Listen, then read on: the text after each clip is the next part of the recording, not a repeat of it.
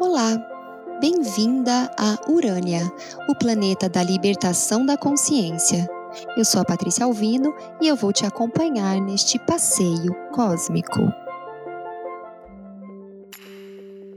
Quanto mais consciência eu tomo de que eu não sou a minha mente, quanto mais meditação eu faço, quanto mais conhecimento eu busco, quanto mais eu me afasto desta identificação com o ego e dessa identificação com a minha mente, mais fica claro para mim o quanto minha relação com ela é complicada, o quanto ela é o meu maior desafio. É muito mais fácil me relacionar com as outras pessoas, é muito mais fácil cuidar da minha rotina, da minha alimentação, enfim, de mil detalhes da vida, do que cuidar da minha mente do que lidar com os vícios da minha mente. A mente, ela tem seus hábitos. E é muito engraçado como a nossa mente se habitua facilmente a hábitos negativos. Todos nós carregamos dentro de nós algo que o Eckhart Tolle, um escritor, escreveu O Poder do Agora e um novo mundo. Ele chama de o corpo de dor. A gente carrega esse corpo de dor individual, o nosso corpo de dor, todas as nossas dores, tudo que a gente sofre ao longo da vida, e a gente carrega um corpo de dor coletivo. E o nosso corpo de dor, ele é formado também pelo corpo de dor coletivo, por todas as dores que a humanidade já sentiu, por todas as dores que a nossa ancestralidade já sentiu. Ancestrais que viveram escravidão, que viveram a guerra, que viveram momentos muito tristes, muito pesados com, com os quais eles não conseguiram lidar, fica no nosso campo vibracional. A gente carrega no nosso DNA as dores dos nossos ancestrais. Só para a gente ter um exemplo bem prático disso, assim, para não parecer que a gente está viajando, o óvulo que fecundou na barriga da sua mãe para formar você foi formado dentro da sua mãe quando a sua mãe estava na barriga da avó, da sua avó. Então esse óvulo que formou você carrega dentro dele as dores que a sua avó sentiu enquanto estava grávida da sua mãe tudo o que aconteceu com a sua avó enquanto ela estava grávida da sua mãe ficou gravado no óvulo que fecundou você. Então você carrega as dores da sua avó. E assim por diante. Nós carregamos dores de toda a nossa ancestralidade, nós carregamos dores de toda a história da nossa humanidade. E esse corpo de dor, ele busca ser alimentado. Como qualquer corpo, ele busca se manter vivo. E ele busca se alimentar de dor. Ele é formado de dor, ele só pode se alimentar de dor e de infelicidade. Então a nossa mente tem uma tendência a trabalhar para que o corpo de dor se mantenha vivo. O corpo de dor ele busca se alimentar através da nossa mente. Qualquer traço de infelicidade é uma grande alegria. Parece muito irônico, parece muito absurdo a gente pensar assim, mas existe algo dentro de nós que quer manter esse corpo de dor vivo, então ele busca a dor. E a gente fica viciado nessa busca pela dor. E quanto maior é o nosso corpo de dor, pessoas que carregam um corpo de dor muito denso, pessoas que são diagnosticadas com doenças de origem mental, né, de origem emocional, depressão, transtorno bipolar, coisas nessa nessa área das quais eu entendo bem, por exemplo, porque foi minha história, a vida toda diagnosticada com esses com dois transtornos, com depressão, enfim. Hoje eu percebo que eu já nasci carregando um corpo de dor muito denso. Então, a minha vida inteira, esse corpo de dor enorme que vivia em mim buscava permanecer vivo e ele precisava se alimentar. Era um grande, sempre foi um grande monstro que busca a dor, busca a infelicidade para permanecer vivo. E junto com ele, a gente tem o ego. E o que é o ego? O ego é aquilo que a gente estrutura para que nós sejamos indivíduos E ele é imensamente necessário para que a gente viva a experiência aqui na Terra. Mas ao mesmo tempo, como tudo na vida, né, tem um lado positivo e um lado negativo. O lado positivo dele é nos individualizar para que a gente possa viver a experiência, e o lado negativo é que ele é a crença da separação. A gente acredita que a gente é separado das outras pessoas, que a gente é separado da natureza, que a gente é separado de tudo. E como o ego é formado de separação, é feito para separação, a busca do ego para se manter vivo é criar situações de separação.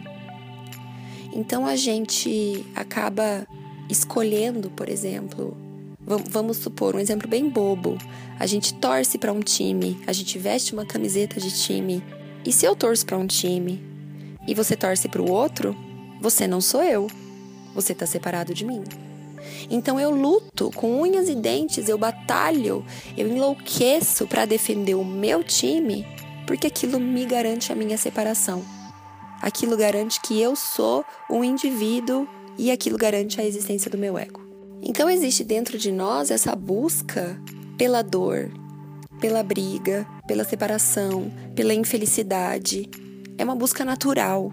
E quanto mais tempo a gente vive alimentando né, assim, inconsciente dessa busca natural que existe dentro de nós pela infelicidade, pela dor, para alimentar o corpo de dor, para manter a gente separado do todo, mais viciado nisso o nosso cérebro se torna. Então ele cria atalhos para ir sempre para aquele mesmo lugar. E a gente falou disso aqui um dia, né, da neuroplasticidade, que o nosso cérebro, ele é um músculo. Para que a gente consiga sair de padrões repetitivos, a gente precisa fazer exercício, a gente precisa de treino. Assim como a gente vai para academia treinar a nossa perninha, o nosso bracinho, a gente precisa treinar o nosso cérebro, que é mil vezes mais difícil, é mil vezes. É como uma criança teimosa, sabe? Que você fala, não vai para lá, tá bom? Você vira as costas, a criança tá lá. É impressionante. Eu percebo a minha mente fazendo esse caminho da busca pela dor, da busca pela infelicidade, da busca pela frustração, da busca por qualquer coisa que me deixe chateada, preocupada, tensa, ansiosa, angustiada, todos os dias. Todos os dias. E quanto maior o corpo de dor da pessoa, quanto mais sofrimento a pessoa passou na vida, quanto mais dor emocional, mais acostumado, mais rápido o cérebro vai para esse lugar. Como eu passei a minha vida inteira, eu fui uma criança deprimida, é uma adolescente deprimida, uma jovem com problemas gravíssimos. É, tive, eu acho que eu já falei isso aqui em outros episódios. Eu tive diagnóstico de transtorno bipolar, de transtorno borderline. Então, o meu corpo de dor sempre tomou conta de mim. Hoje, eu não quero mais viver no meu corpo de dor. Hoje, eu busco a minha saúde mental.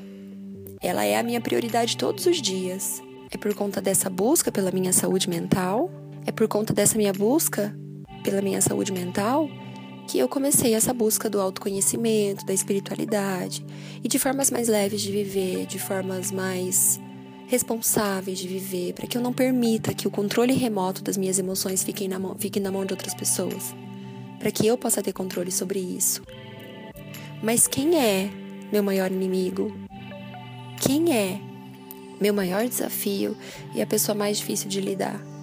Eu mesma, meu próprio corpo de dor, os vícios do meu cérebro. Todos os dias eu preciso treinar a minha neuroplasticidade. Todos os dias, quando eu acordo, a primeira coisa que minha mente faz, ela fala: pera, pera, e corre, corre procurar uma tristeza, uma angústia. E eu tenho que ir lá falar para essa criança teimosa: vem aqui. Puxo ela pelo braço, pela mãozinha, com carinho. Respiro fundo junto com ela e falo: olha onde a gente tá agora. Olha para o seu quarto, olha para sua cama, olha o dia lá fora, olha para os seus bichinhos que dormiram do seu lado. Tá tudo bem. Agora, neste minuto, tá tudo bem. Você não tem motivo nenhum para se preocupar. Fica aqui comigo.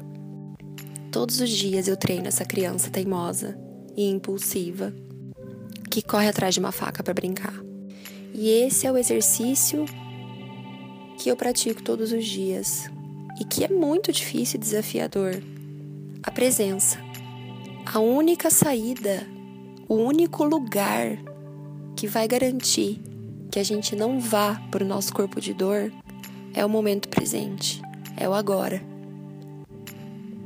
A nossa mente, ela tenta buscar em outros lugares, ela tenta viajar, ela tenta ir para qualquer lugar sombrio que alimente esse vício. E como é fácil para ela, como ela está acostumada, como tem um imã ali, é muito importante que o nosso esforço esteja no momento presente. É essa a ginástica que a gente tem que fazer todos os dias. É a ginástica do momento presente. É puxar a nossa mente para o momento presente. A gente não precisa contar nenhuma história para ela, pelo contrário. A nossa mente adora que a gente conte história para ela. A nossa mente adora que a gente fique remoendo coisas do passado, ou que a gente fique inventando uma história do futuro, ou que a gente fique elocubrando o que pode estar acontecendo, sabe? Sabe quando você, sei lá, fica chateado com alguma coisa que alguém disse e ao invés de você ir lá e falar para essa pessoa que você ficou chateado ou perguntar o que está acontecendo, você deduz. E às vezes a pessoa só está chateada com um problema que é totalmente dela, que não tem nada a ver com você. E que se você perguntasse para a pessoa, aquilo iria se dissipar em cinco segundos. Por que, que a gente não faz isso? Porque a gente gosta, a mente gosta, o ego gosta de criar historinhas. Criar histórias onde a gente possa alimentar o nosso corpo de dor, onde a gente possa alimentar o nosso vício e infelicidade. Então, eu acho que a única coisa que a gente pode fazer é se manter no momento presente, que é um grandíssimo desafio. Parece muito fácil falar, mas eu acho que é o grande desafio, o maior desafio que eu tenho enfrentado atualmente é me manter no momento presente. É muito difícil. E parar de inventar historinhas. O que também é se manter no momento presente. Se você está no momento presente, a sua mente não tem para onde ir, ela precisa ficar aqui com você. Então é isso, gente. Conversa comigo sobre isso me manda DM, conversa comigo no Instagram. Vamos juntos encontrar meios e vamos nos ajudar a nos presentificar. Vamos tentar se manter no agora, que na verdade é o único momento que existe. Muito obrigada por ter me ouvido até aqui e até o próximo passeio.